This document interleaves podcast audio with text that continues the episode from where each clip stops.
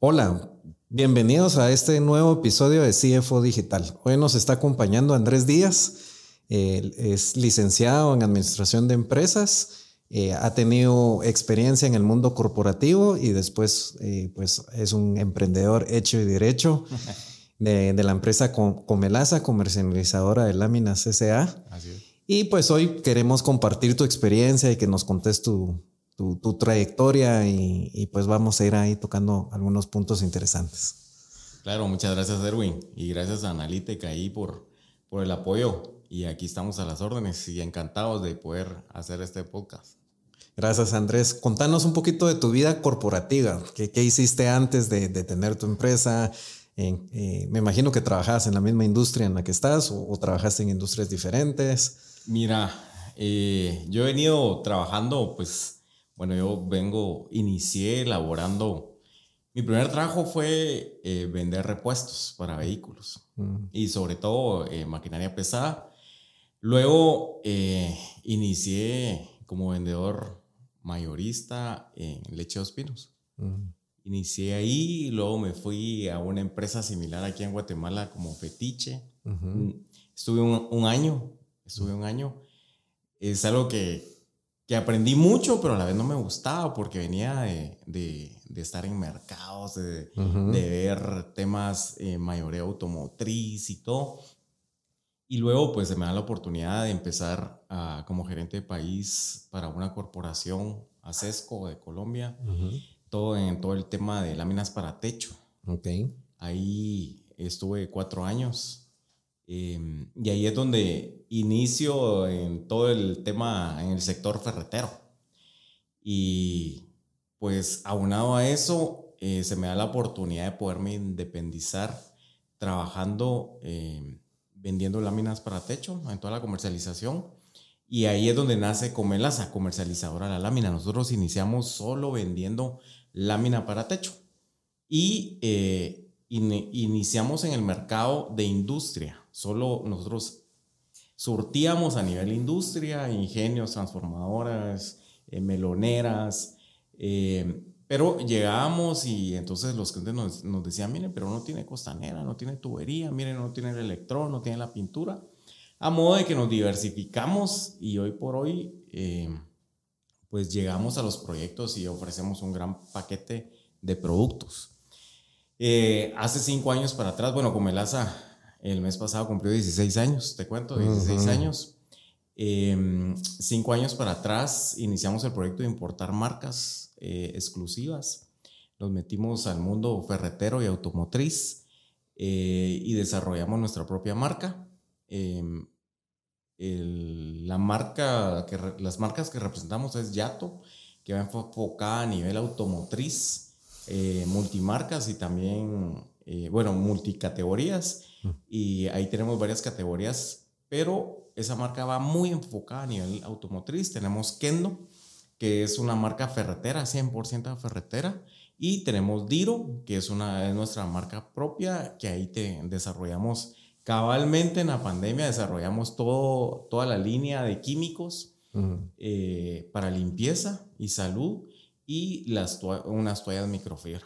Y así es como, así eh, a grandes rasgos eh, eh, es como el asa. Excelente, Andrés. Voy a regresar un poquito en el tiempo, cuando, cuando estabas como de gerente de país en esta empresa de, de aceros y decides fundar Comelaza. O sea, ¿qué pasaba en tu mente? ¿Cómo empezó ese proceso mental de, de, de dejar el mundo corporativo a ser un emprendedor y ahora eres un empresario? Entonces, creo que, hay muchas personas que tienen esa inquietud y, tienen ese temor o no saben cómo hacer ese cambio.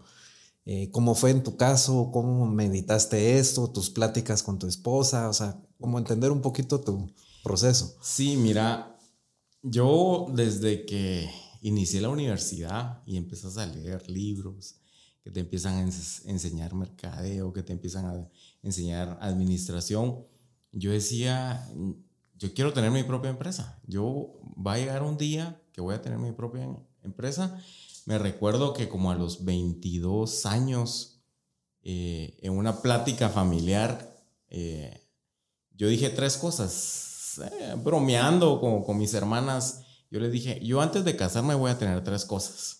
Uno, voy a estar graduado. Dos, eh, voy a tener mi casa propia. Y tres, voy a tener mi empresa. Y tal vez en ese momento son de aquellas cosas que te imaginas o lo decís por decir. Y yo lo escribí en una servilleta. Mm. Entonces mi hermana me dijo, a ver, escribímelo en una servilleta. Y, y lo más cercano era una servilleta y ahí lo escribí. Me recuerdo que cuando eh, yo enganché mi casa en aquel momento, mi hermana sacó esa servilleta y me dijo, bueno, ya tenés tu casa. Y entonces ahí me recordé. Aunado a eso también, pues eh, se me brindó la oportunidad de poder estar cerca de, de, las gerencias en varias corporaciones, estando yo en esta empresa de acero. Eh, como yo estaba encargado de la parte comercial, me arrozaba con muchas eh, gerencias y ahí empecé a conocer, empecé a ver, empecé a entender, empecé a decir, bueno, yo quiero ser como él, yo quiero aprender lo que aquel tiene. Y pues me enfoqué en aprender, en aprender, en querer. El tema de tirarse al agua, ese, ese momento donde estás cabalmente aquí en la orilla, eh, pues ya me había casado. Eh, yo le dije a mi esposa, mira, quiero hacer esto, quiero iniciar una empresa y vamos a ser distribuidores de, de lámina. Entonces, ella sí, muy temerosa, ¿verdad? La, sí, porque obviamente la seguridad que te daba. Que es la que buscan las esposas, ¿verdad? Las mujeres, ¿verdad? Eh, pero ella vio mi ímpetu de que yo lo quería hacer y que yo lo quería hacer y que yo lo quería hacer. Eh, siempre yo me he rodeado como de consejeros. Mm. Sí, eh, tengo la oportunidad de tener un consejero espiritual, empresarial, mm. eh, de negocios, eh, que al final son amigos, que, que, vos decís, bueno, aquellos están aquí, yo estoy aquí, entonces le voy a pedir consejo a los que están arriba. Y me han dado buenos consejos, eh, algunos no los he seguido al pie de la letra y pues... Has pagado las consecuencias. he pagado las consecuencias, pero así se aprende también, ¿verdad? El momento de aprendizaje. Y bueno, llegó el momento, de iniciar la empresa, formarla y me tiré al agua. Yo creo que, eh, como hablábamos hace un momento, pensar tanto, analizar tanto, llegas a un momento que mejor no lo haces. Porque la economía está mala, porque eh, va a pasar otra pandemia. Hay elecciones. Hay elecciones en un año electoral. Y, hemos visto que en los años electorales es donde la economía hace más boom. Eh, pero bueno, entonces me tiré y, te sé decir que fundamos Comelaza en el año 2007, mm. cuando fue la catástrofe inmobiliaria. Todo el mundo está loco, ¿qué vas a hacer? Pero me recuerdo que hubo algo muy importante y yo hice eh, oídos sordos a todo ese ruido mm. y me enfoqué en mi meta. Mm. Vas a fracasar. Todo el mundo me lo decía, ¿cómo te vas a tirar al agua? En este año. Ya viste lo que pasó en Estados Unidos, a Guatemala también. Y, sí. y yo me recuerdo que no, yo decía, no, me va a ir bien y me va a ir bien y me voy a tirar al agua y me tira al agua. Y mira, gracias a Dios nos fue bien. Nos fue bien. Eh, después de un año de iniciar la empresa, em, pues los que somos emprendedores eh, también tenemos debilidades. Y yo creo que muchas veces el, bueno, en mi caso, y he visto en muchos que eh, uno está enfocado en producir, sin embargo, muchas veces obvia los procesos, obvia el, orden en las finanzas y el orden que tiene que llevar eh, una empresa. Y bueno, mi esposa es, es experta en eso. Ella venía de, de, ser mercado, gerente de mercadeo para Centroamérica de Office Depot. Sí. Y le dije, mira, venite a trabajar conmigo. Pero mira, y entonces nuestro ingreso eh, familiar, ¿qué? O sea, ¿verdad? O sea, de, sacar de algo estable a, mira, pero solo llevas un año, ¿verdad? O sea, sí. y yo creo que yo le inyecté mucha seguridad y, pues le tuve que demostrar números y mira, pero es que te necesito porque yo me enfoco a nivel comercial y tú te enfocas a todo lo administrativo y financiero. Y bueno, la logré convencer y he aquí ya 16 años juntos trabajando en Comelas. ¿Y, cómo ha sido eh, la relación de pareja? Porque ahorita me, me, sale este, eh, esta idea. O sea, una cosa es ser como pareja y otra cosa es trabajar juntos en el negocio. O sea, ¿qué, qué acuerdos hicieron entre ustedes dos? ¿O, cómo, es, cómo es esa simbiosis de manejar? Una cosa es lo que pasa en Comelaza y otra cosa es, es la, la, la pareja. Bueno, mira, cuando iniciamos, nosotros teníamos que como un año de casados. Eh, le metimos duro, le metimos duro a, a, la empresa. Me recuerdo que a veces eran 8 o 9 de la noche y ahí metidos. Hoy pues ya nos damos ciertos lujos, ya, ya no es tan así, pero entendimos todo el proceso que lleva nuestra compañía. Y contestando tu pregunta, es de que nosotros eh, logramos separar nuestras responsabilidades y tratarnos como gerentes. Yo no me meto en tu área y si me meto, pues te pido permiso y, hago los debidos procesos y de igual forma. Entonces yo te respeto en tu área, tú me respetas en mi área y no por que eh, yo sea el gerente general ahora o el CEO, eh, yo me salte eh, a la gerente financiera, que es ella. no, no es así. Entonces yo mantenemos esa estructura. Mm. Ese es uno. Y dos, tratamos, es, es regla, pero de que cuando llegamos a nuestra casa no se habla de comelaza. Mm. Lo tratamos de hacer, creo que eso nos ha funcionado bastante. Te digo, lo tratamos porque hay momentos que sale la conversación. Que sale la conversación, ¿verdad? Que sale la conversación y pues eh, lo tratamos. Yo creo que eso nos ha, nos, nos ha servido y es lo que hemos aconsejado a muchos, ¿verdad? Respetarse en su área en donde cada uno de nosotros es, es habilidoso y ahí nos ponemos y nos respetamos. A la que, qué buen consejo, la verdad que es muy atinado. Mira, eh, las empresas tienen como sus etapas, o sea, y, las estadísticas a veces no son alentadoras, hablan de que 90%, 95% de los emprendimientos fracasan antes de los cinco años. Entonces, eh, ubicate, regresate en ese periodo de los primeros cinco años, qué retos hubieron y cómo lograron superar eh, esa como barrera eh, estadística que se habla.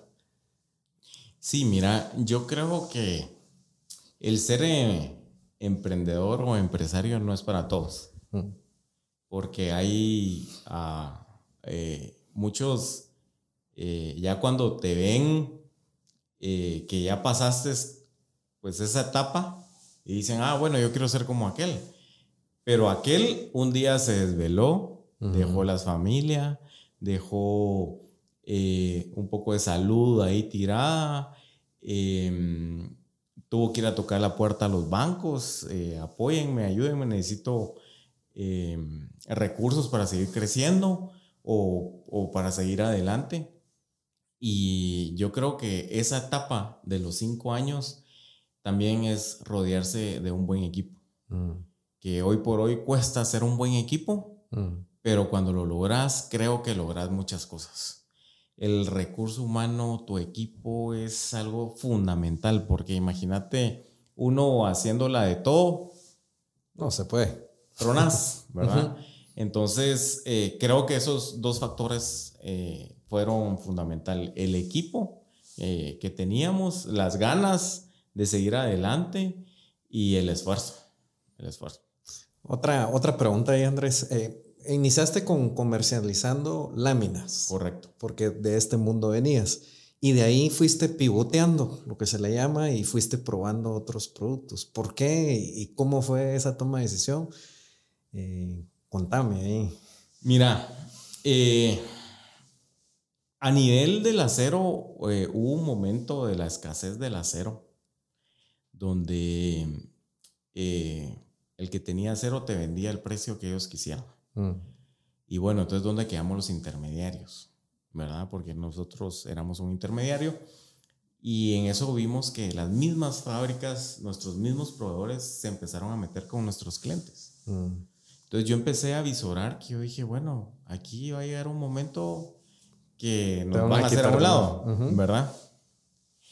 Eh, de la fábrica productora directamente al cliente sin pasar por el distribuidor. Correcto, correcto. Entonces yo dije, bueno, yo necesito tener un producto que solo yo lo tenga, que todo el mundo eh, lo requiera y que pues nos deje un buen marketing.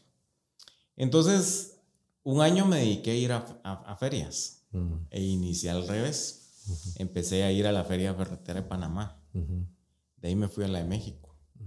De ahí me fui a la de Las Vegas. Y por último dejé a China. Y donde inicié a importar fue en Panamá. Y entonces te quiero contar una anécdota que, que en el mercado en ese momento se, eh, te piden mucho por precio. Yo traje unas importaciones de Panamá, lo más económico, y me fue mal. Así te lo digo, me fue mal. ¿Por qué? Porque trajimos palas, por ejemplo, y nosotros visitamos proyectos, y entonces empezaban a usar las palas y pum, se quebraban. Mire, reclamo, reclamo, reclamo. A la gran, llegó un momento que yo dije, no, esto no es para mí. La importación no es para mí. Y entonces, bueno, dije yo, no. Pero y además no tenías el volumen, porque no, no era que fueras a negociar 10 contenedores de, palas para lograr mejores márgenes. sí, entonces, bueno, ahí aprendí, yo dije, bueno, el precio no lo es todo. Mm. Me tengo que ir por precio y calidad. Y entonces ahí ya fue donde pues eh, fui a China, fui a ver varias marcas, me ofrecieron calidad, me ofrecieron precio, me ofrecieron representación directa. Y bueno, me recuerdo que el primer contenedor que trajo, traje fue de la marca Yato. Y muchas cosas ni sabía para qué servían. Pero yo lo traje. Yo dije, lo tengo que hacer. Dentro del catálogo, o sea, Dentro del catálogo, el catálogo. Mira, yo dije, esto se vende, esto se vende, esto se vende, esto se vende. Por lo que, pues, intuición, yo intuición, comercial. Fíjate que me recuerdo que el primer vendedor que yo tuve eh, eh, a nivel mayoreo me enseñó muchísimo. Mm. Me decía, mira, esto sirve para esto, para esto, mira, qué bueno que lo trajimos, esto se lo podemos dar a todos los que reparan alternadores mira qué bueno que lo trajimos porque esto, esta es una herramienta que viene para reparar cajas. O sea, él te dio el, el, el, insight del mercado porque está en la trinchera, ¿verdad? O sea, es sí, impresionante. Yo estaba esperando ese contenedor y yo dije, bueno, de venderlo tengo. 10 años, pero aunque lo venda, eh, que lo voy a vender, lo voy a vender. Y fíjate que la marca fue muy bien recibida, es una marca eh, que traemos muchos productos que las demás marcas no traen. Mm. Yo antes de empezar a, comercializar esta marca, yo pensaba que un mecánico con un desarmador, un martillo y un cangrejo resolvía todo y no es así. No. Cada, carro, cada marca viene estipulada con cierta herramienta eh, y no a todo le puedes eh, pegar como el típico mecánico, ¿verdad? Entonces, eh, ahí aprendimos, nos tiramos al agua la marca nos apoyó y gracias a Dios hoy por hoy, pues Yato ya es muy conocida a nivel nacional y es porque tenemos productos que otras marcas no tienen. Excelente. De ahí te quiero preguntar sobre el e-commerce. O sea, eh, eh, el e-commerce, pues en sus etapas iniciales es el Facebook. Eh, de ahí ya vas tener una página web y ahí ya vas haciendo ya comercio electrónico. Eh, ¿por qué te metiste a e-commerce? O sea, pareciera que tu industria ferretera eh, todavía no está en ese punto. Bueno, los que estamos fuera de tu industria, pues pareciera que estás eh, perdiendo el tiempo haciendo e-commerce. Pero, ¿qué pasó ahí? Sí, mira, como el en Comelaza nosotros tenemos cuatro giros de negocios, ¿sí? Está el, giro de industria, que es por donde nosotros nacimos. Eh, el giro de mayoreo. Tenemos 11 eh, vendedores que visitan todos los departamentos de Guatemala, visitando ferreterías y distribuidores. Eh, tenemos una tienda física, que a la vez es nuestro showroom. Y tenemos el e-commerce. Eh, el e-commerce ha sido para mí un bebé. Ha sido un proyecto que yo lo he agarrado. Me he metido a estudiar, me he metido a ver tendencias, me he metido a, a ver qué más hacemos. Y eh, es, es, interesante saber que en Guatemala eh, mi consumidor final, que son mecánicos, carpinteros, instaladores. Por eso te decía, es, es, bien disruptivo que estés pensando en e-commerce. Sí, sí. Eh, sin embargo, nuestro e-commerce empezó por Facebook. Y de ahí los hemos tratado de tirar a la página, a, a comelaza.com, al e-commerce. Y eh, pues no ha sido fácil, no ha sido fácil eh, porque creo que en Guatemala hace falta todavía mucha bancalización. Sí. Yo creo que hay mucho, muchos, eh, muchas personas que sí ya se atreven a meter la tarjeta de crédito, que ya se animan a pedir. Hay muchos, hay muchos en el interior. Me recuerdo que por azares del destino, un día contesté una llamada ahí en Comelaza y era un cliente que no podía pagar en la página. Y yo lo, y me estaba llamando de Santa Eulalia, Huehuetenango. Pero mira cómo meto la tarjeta y mira, como una media hora y le enseñé y logró hacer la transacción y logró comprar. Entonces yo dije, bueno, hay un mercado. Y, que, el, cliente se está tirando el agua a, experimentarlo. A experimentar. Mira, hay algo muy importante en mi consumidor final. Lastimosamente, eh, los compatriotas deportados son los que también han venido a revolucionar un poco el mercado porque estando allá en Estados Unidos vieron que usar herramientas especializadas les facilita su trabajo, su tiempo y pueden cobrar mejor. Y entonces, eh, entonces ya ellos empiezan a buscar eso y entonces, ah, me imagino que allá también lo utilizaron, entonces ellos lo han, empezado a utilizar, por ejemplo, en Comelaza nos hemos dado cuenta de eso. Mm. ¿Sí? Bien interesante, fíjate, porque eh, es el cambio de mentalidad.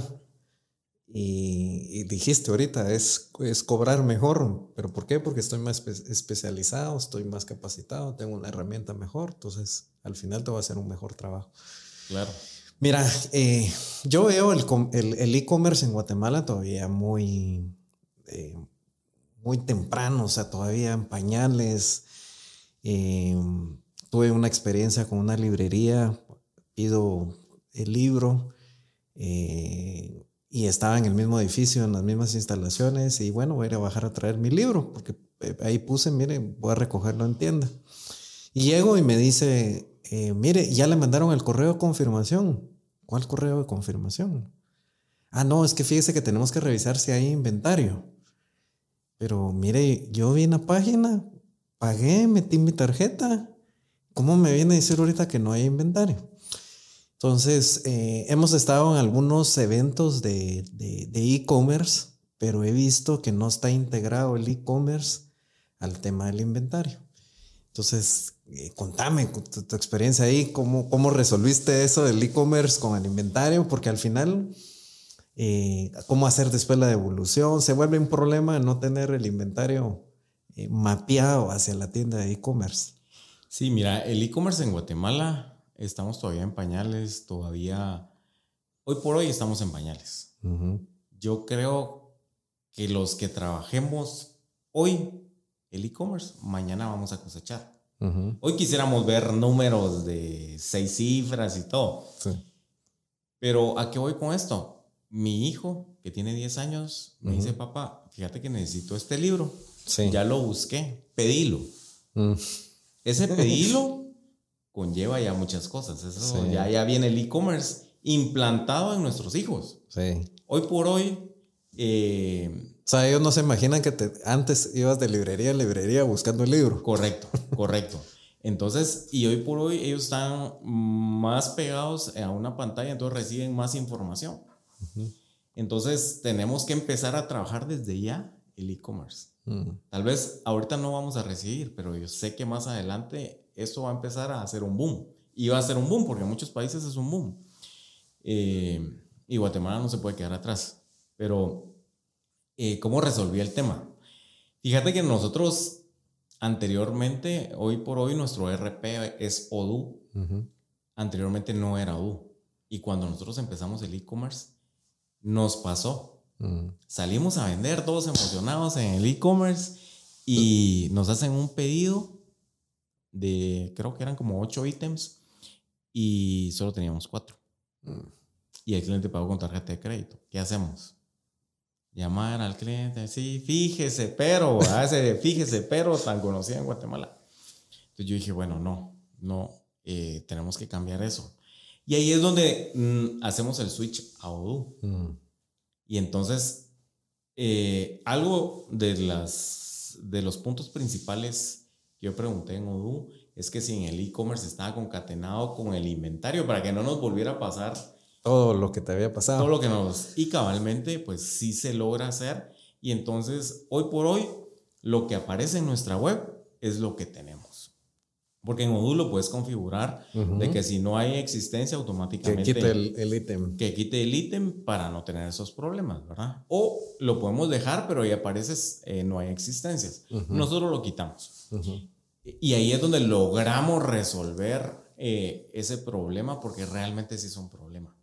Porque también eh, el rebote que puedas tener en tu e-commerce depende mucho de esas pequeñitas cosas, ¿verdad? Pequeñitas que al final es algo magno. Por eso dice el dicho, el diablo está en los detalles. Correcto. Y a veces en el negocio hay que ver los detalles pequeños. Los detalles, esos detalles pequeños. Y no, mira, hemos venido aprendiendo y te sé decir, hoy por hoy, pues ya hay páginas que van súper adelantadas. Nosotros ahí vamos. Eh, ya pasamos también esa cuesta del aprendizaje y ya queremos sacar otro e-commerce, pero eh, ahí vamos, ahí vamos. Ok, entonces ahorita que tocamos un poco de la tecnología por el tema de e-commerce, eh, ¿en qué momento empezaste a pensar en la historia de Comelaza? Ah, ya no puedo llevar los temas manuales en hojas de Excel ya no puedo seguir así, o sea, y, y, cómo viste esa inversión o gasto o cómo te fue con el tema tecnológico. Sí, fíjate que la verdad es de que hoy por hoy, si no tenés tecnología en el negocio, empezás a ser obsoleto. Es como nosotros de papás, si también no vamos a la vanguardia de la tecnología, nuestros hijos nos van a comer, ¿verdad? Entonces, eh, cabalmente antes de pandemia yo empecé a buscar un RP que fuera en la nube, eh, que fuera web, eh, que fuera administrable y que no saliera... todo muy bonito, pero son seis cifras, ¿verdad? Sí, sí. Entonces, yo, bueno, y cuando empezamos a tener ya el canal de mayoreo, que son vendedores que andan en toda la República de Guatemala, y, y, ver que ellos todavía hacían pedidos a mano. Mm. Entonces los, los, le tomaban una foto y alguien en la oficina lo tenía que teclear, ¿verdad? Entonces yo decía, ¿qué, qué, eh, qué tiempo perdido? Recurso perdido. Y entonces llegaban los vendedores, jefe, fíjese que hoy vendí 10 mil, ¿verdad? Llegaban y todos felices. Sí, pero esos 10 mil se despachaban 5 mil, ¿verdad? Porque estos ítems ya no habían. Entonces, pum, se me venían para abajo los vendedores y hasta uno mismo, ah, lo, que se dejó de vender. ¿Por qué no un RP que ellos puedan ver qué hay y qué no hay y ofrecer lo que hay? Pero hay gente que te diría, bueno, contratemos dos chatillos más, dos cuatillos más y, que, y, que, lleven a mano, porque hay gente que sí piensa, pero... Claro, no, fíjate que al final del día yo creo que eso es plata yo, ¿cómo lo vi? Sí. Ok, ¿cuánto te cuesta una persona? Sí. Eh, no estoy en contra del trabajo ni de darle trabajo. Eh, pero cuando vos venís a hacer números, ¿cuánto te cuesta una persona a nivel con un salario mínimo por año? ¿Cuánto te cuesta? Sus 14 salarios, Sus la cuota patronal del IX. Eh, y los problemas que pueda afrontar esa persona durante el año sus ausencias, si se va. Mira, y, aún no somos máquinas, pero los errores, ¿verdad? Ah, Ay, se me olvidó quitar esta celda y no, fíjate que al final del día no había. Bueno, y si ya vamos al tema de deshonestidad, de robos, ya es otro nivel, pero... Entonces yo, yo quería estar automatizado. Bueno, ya, y al día de hoy sigo luchando por estar automatizados. No estamos 100% automatizados, pero sigo luchando porque estamos automatizados. Entonces yo lo vi en función de eso. Mm. Entonces yo dije, bueno, ¿cuánto me cuesta eh, implementar este RP?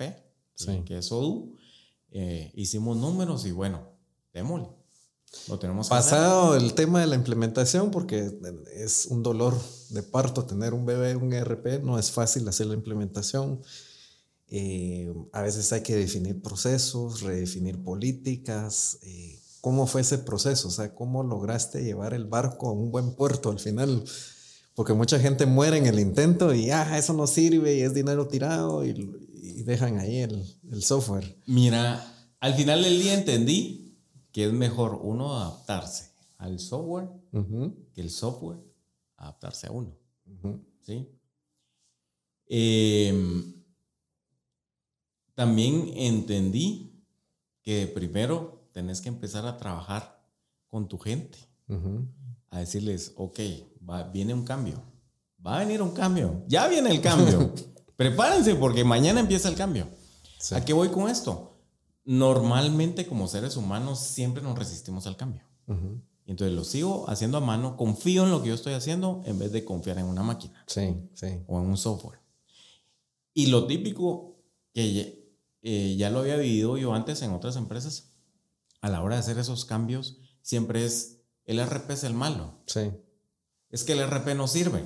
Correcto. No, no es que no sirva.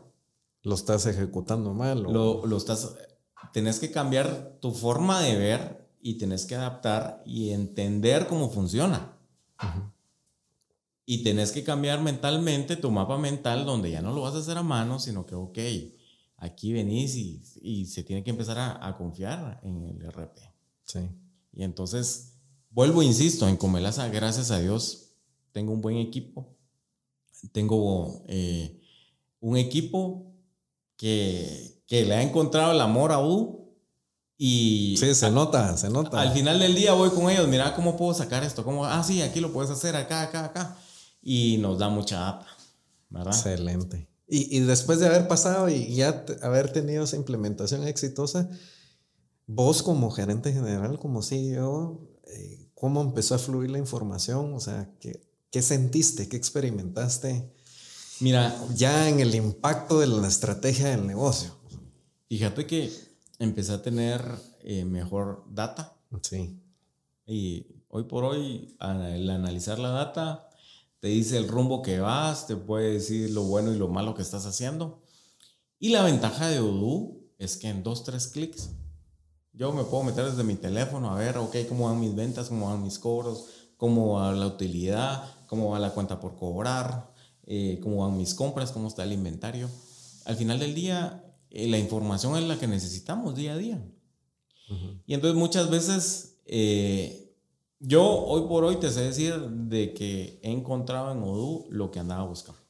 Excelente Andrés, excelente. Claro, me hace falta más por desarrollar. Yo, que, yo quisiera llegar a mi oficina y tener tres pantallas ahí, poder ver a todos los eh, vendedores cómo van, dónde están y todo, ¿verdad? Pero bueno, hacia eso vamos. Pero excelente, o sea, me gusta tu mentalidad de, de, automatizar el tema y, eso es interesante.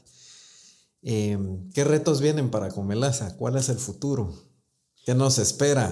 Mira, este año eh, nosotros lo declaramos en Comelaza la automatización de la bodega. Eh, gracias a Dios hemos crecido, eh, hemos crecido ya interesante y hoy por hoy necesitamos automatizar la, el proceso de bodega. El proceso de bodega. Excelente. Ver cuántos pedidos está sacando cada bodeguero, cuánto se tardó en cada pedido, minimizar los errores vuelvo, insisto, al final del día trabajamos, seguimos trabajando como humanos. Y espero que sea por mucho tiempo, pero porque las máquinas hasta yo corro el, el, peligro que ya una inteligencia artificial me cambie. Sí. Pero em, es automatizar la bodega. Hacia este año estamos concentrados en eso. Ok, bueno, para ir finalizando, Andrés, eh, ¿Qué consejo le pudieras dar a alguien que, está queriendo empezar en este mundo del emprendimiento, de tener su negocio propio? ¿Qué consejo le darías ya con 16 años de, tener a, Comelaza? ¿Y ¿Qué le dirías? ¿Qué le diría? Eh, bueno, de primero, el enfoque es súper importante. Y como lo hice yo en su momento, hacer oídos sordos al ruido, año electoral, economía, tantas cosas, el enfoque que tiene, em, unirse a un buen equipo, eh, eh, captar talento. Y tres, definitivamente hoy por hoy necesitamos ERPs o tecnología que tiene que haber en el negocio. Desde el inicio. O sea, si dirías, nace con tecnología, nace automatizado, tus procesos. Ah, claro, no al 100%, pero... Pero hay formas, hay, herramientas. hay procesos, pasos que se pueden ir haciendo, pero si uno inicia bien eh, desde el primer paso... buenos fundamentos. Buenos fundamentos eh, a futuro. Ahora, eh, el temor a fracasar, o sea, eso creo que es el, uno de los temores mayores a la hora de estar apostando tus ahorros o fuiste a pedir un préstamo y, estás en ese ímpetu. O sea, ¿cómo superaste ese temor a fracasar? Mira, eso siempre va a estar. Eso siempre va a estar. Incluso hoy con 16 años hay más proyectos y uno dice, ¿será que lo hago o no lo hago? ¿Será el momento? Mm. ¿Será que nos va a ir bien? El temor, toda la vida lo, has tenido. toda, toda la vida lo he tenido. Y el que quiera ser emprendedor, empresario, siempre va. Eh, pero es importante, como te decía, de tener esos consejeros, porque eh, cuando uno mira un negocio, ¿sí? Tú lo puedes ver con tu vista, pero necesitas a alguien que te mire de frente y te diga, mira Andrés, te cortaste mal la barba. Mira Andrés, eh, te está saliendo un barrito. Mira Andrés, hoy no te cortaste el ah. pelo. Ver todo aquello que, tal uno no lo mira. Uno no lo ve. Sí. Tal vez estás muy emocionado en que voy a vender tazas y sí, acá y allá. Y que venga alguien más y te diga, mira, Andrés, eh, eh, ya pensaste en las, en las tazas de colores, por darte un ejemplo. No, no lo había pensado. Ya pensaste que hay competencia, ¿por qué no traes una, una taza interactiva? Ah, no, no lo había visto, no lo había pensado. Entonces, siempre el buscar esos consejeros que te ayuden a ver todo aquello que no ves, es súper importante. Sí, pero también tienes que ser humilde. Si no estás con la disposición de aprender de alguien más, de nada sirve que tengas consejeros. O sea, al final es, creo que es una característica interesante tuya dentro de tu historia. Y yo puedo saber mucho del mercado de láminas y puedo saber, pero fuiste humilde en abrir tus ojos, tus oídos a consejos de otras personas. Claro. O sea, no antepusiste, yo ya lo sé hacer. Entonces, es bien interesante tu consejo. No, y, deseo decir, hubo un momento que obvié eso, y me fui y deseo decir que no me fue bien. Aprendiste por las malas. tengo que regresar a lo que venía haciendo. Ok. No, pero es, es interesante porque es normal uno perderse en tu experiencia, y, no estar abierto a otras experiencias de otra gente que algo han aprendido, algo saben. No, y hayan también, vivido otras cosas que uno no ha vivido. También todo va evolucionando. Lo que aprendí hace años, hoy por hoy, tal vez ya no mm. funciona. Ya cambió todo, ya cambió el mercado, ya cambió. Entonces, es también de uno irse preparando, ir conociendo, ir investigando, ir viendo cómo van los mercados, cómo va tu negocio, cómo va tu línea de negocio, tu línea de producto tu competencia, qué está haciendo. Fíjate que eh, otra pregunta ahí ya para ir aterrizando es, eh, Jeff Bezos a veces tiene como ciertas eh, mantras o, frases en la cual ha dirigido su negocio. una de ellas, pues como es muy dedicada a la innovación, esta empresa, él implantó esta frase, dice, falla rápido. O sea, si si tenemos que probar productos, sacar productos nuevos, hay que saber fallar rápido. O sea, hay mucha sabiduría, si se puede decir así, atrás de esa frase. O sea, probas, probaste el producto y te diste cuenta que en algún momento no va a pegar. Fueron sus teléfonos, porque sacaron en un momento sus, teléfonos para entrar en el mundo de los smartphones.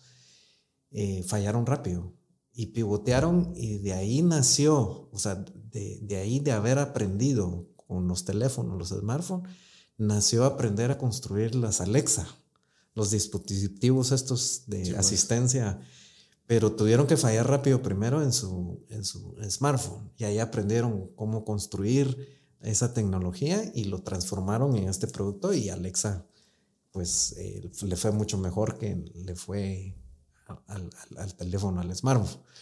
Eh, ¿qué, frase tienes eh, en la organización? O sea, que eso define rápido la visión, la cultura, la forma de trabajar. Mira, yo tengo una frase que hasta incluso está en Comelaza. Eh, yo creo mucho en Dios y yo creo que también tenemos que tener gracia de Dios. Y esa es mi frase, la gracia de Dios va de primero. Y de ahí siempre les digo a todos, no somos la mejor empresa. No somos la mejor empresa. Pero tampoco somos la peor empresa. Pero estamos esforzándonos por ser cada día vez mejor. Esa te podría decir que es mi, mi, frase. Qué bonito. Eh, por lo general en las visiones uno pone ser líder en el mercado. ¿Y cómo se va a medir ser líder? Eh, me encanta esa visión. O sea, no somos la mejor empresa, pero tampoco somos la peor, pero estamos apuntando a ser. O sea, qué bonito. Sí, sí, no. Y sobre todo también la gracia de Dios. Mira, la gracia de Dios ante todo.